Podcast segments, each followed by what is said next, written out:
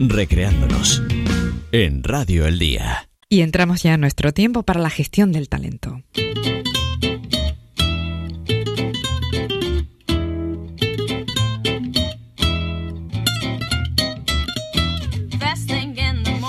Y lo hacemos con nuestro especialista en psicología del liderazgo del Colegio de Psicología de Santa Cruz de Tenerife, con José Ángel López.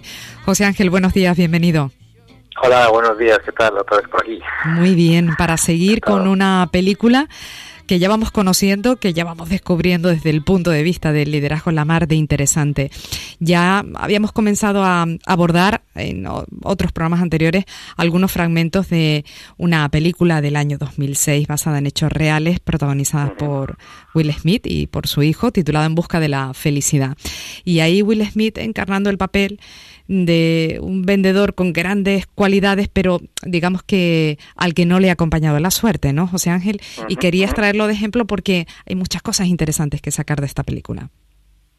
Sí, efectivamente, y sobre todo eso que está, que comentaste, que eh, vamos varias películas con eso, que son basadas en hechos reales, ¿de acuerdo? Y entonces no es una ficción, que también podría ser muy interesante, sino que eh, esto no solamente pasó en la película, sino que evidentemente le pasa a muchas personas en el mundo eh, muchas veces, ¿no? La forma de afrontar las dificultades que la vida trae, porque la vida mm, no es ni injusta ni deja de serlo, sino simplemente es la vida y nosotros la afrontamos. Bueno, el caso es que esta película cuenta la, la historia de este hombre que, bueno, pues tiene un trabajo que no le permite vivir en condiciones, separado de su mujer, se responsabiliza de su hijo, se ve abocado a atravesar situaciones muy duras, ya lo contábamos, como por ejemplo cuando se quedan en la calle porque les echan del piso, en fin, en esas terribles circunstancias, pues tiene que sacar a su hijo adelante y tiene que afrontar el cambio, tiene que lograr salir de esa situación y reinventarse de alguna manera. Bueno, el caso es que mm, entre las malas noticias que va recibiendo, el protagonista, este padre ahora eh, separado con mil dificultades económicas, recibe la llamada para acudir a una entrevista de los seleccionados para recibir un programa de entrenamiento como agente de bolsa.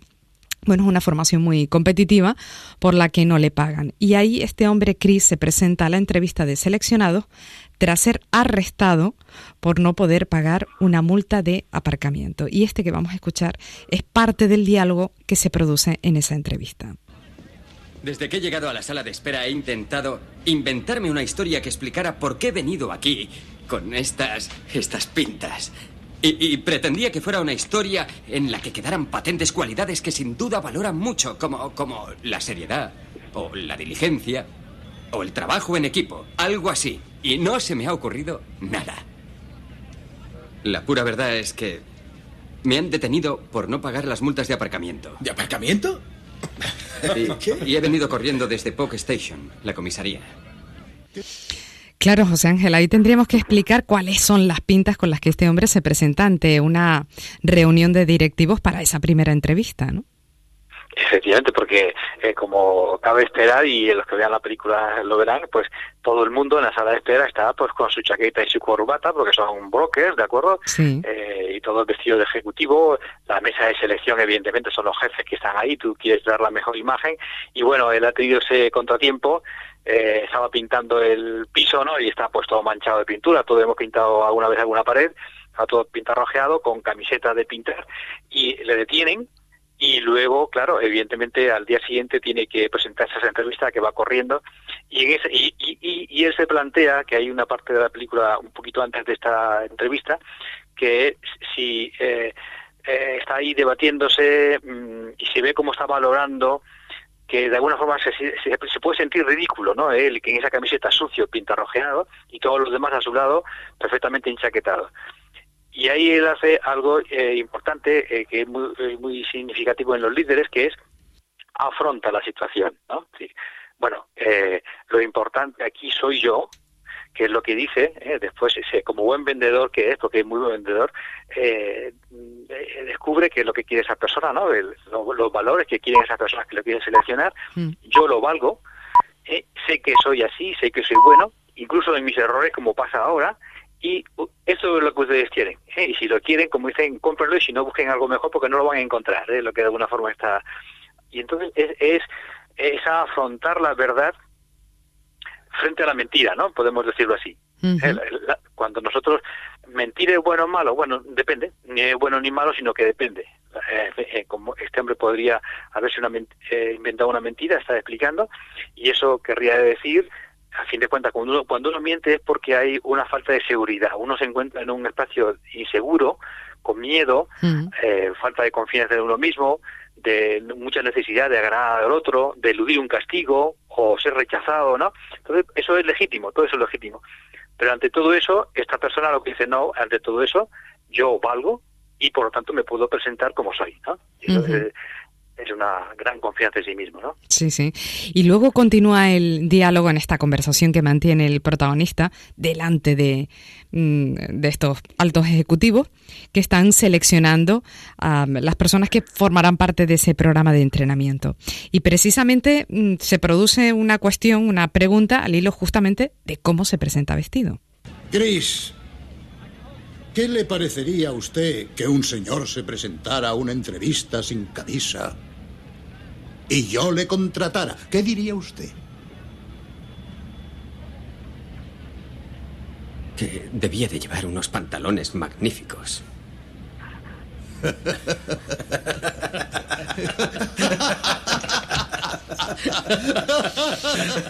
Bueno, el caso es que finalmente entra a formar parte de ese programa de entrenamiento. Una buena salida, ¿no? Está. Sí, efectivamente, y ahí las risas nos mm, hacen tocar con el tema de que ha roto, ha roto eh, la cadena de pensamiento normal, lo esperable, de acuerdo, lo esperable. Eh, de hecho, el jefe le está echando una bronca, ¿no? Y diciéndole, mire, eh, se va a dar cuenta y usted va a entender que no lo voy a contratar porque si se me presenta alguien así con esa camisa y con esas pintas tan sucias y, y este hombre hace juego, hace uso de, una, de un componente de la inteligencia, una gran inteligencia que tiene este hombre, que es el pensamiento divergente, lo que se llama el pensamiento divergente, la creatividad, el buscar soluciones alternativas.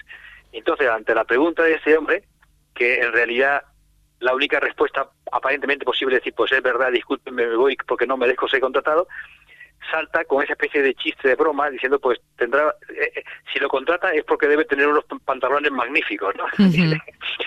y, y, y, esa esa muestra de inteligencia de pensamiento alternativo es muy necesaria no que es lo que él hace muestra, el protagonista, y que además se puede entrenar ¿eh? en las empresas, en la vida en general, en, la vida particular de las personas, necesitamos muchas veces encontrar soluciones eh, nuevas a problemas antiguos, ¿eh? que es lo que hace él en esa situación, con esto que se llama pensamiento divergente. ¿Y, cuando, y cuando dice José Ángel que esto se puede entrenar, ¿Nos puedes recomendar algún ejercicio para que la creatividad fluya y podamos buscar salidas alternativas?